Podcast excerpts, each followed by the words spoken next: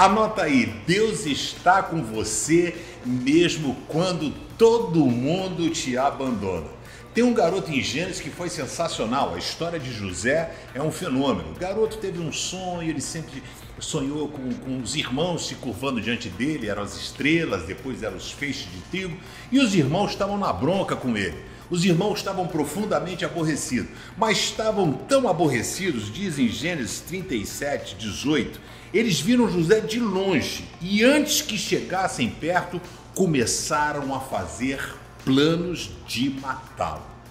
E ao mesmo instante que os irmãos juntos pensam em matá-lo, Deus já levanta ali Rubem e Judá para tentar ajudar a não matarem José e conseguem adiar, dizem, vamos jogar José num poço, vamos deixar ali, vamos pensar o que vamos fazer. Quando Rubem sai, os irmãos então vendem ele para uma caravana de ismaelita. A aparência era que José estava sozinho, mas Deus estava com ele. A intenção dos irmãos era a de matar José, mas o Senhor estava com ele.